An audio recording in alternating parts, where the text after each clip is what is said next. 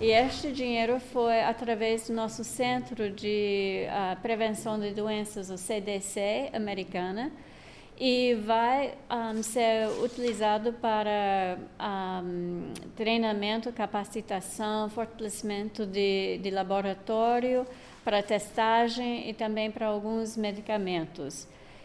E este outro, o primeiro dinheiro também é para fortalecer os, um, os laboratórios e treinamento. Também uh, estão a fazer trabalho com água e sanitação, que também são muito importantes nessa luta.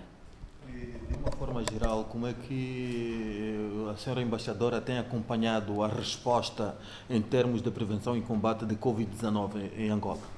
Isso que eu falei para o, o senhor presidente, que um, ficamos muito impressionados porque fechar a economia, fechar o país é um, um, uma decisão muito difícil porque vai sabemos que prejudica a economia, mas ao mesmo tempo é a melhor coisa, a melhor coisa para fazer para lutar contra a Covid-19. Então um, uh, achamos que ele tomou uma decisão muito um, uh, corajosa em fazer isso.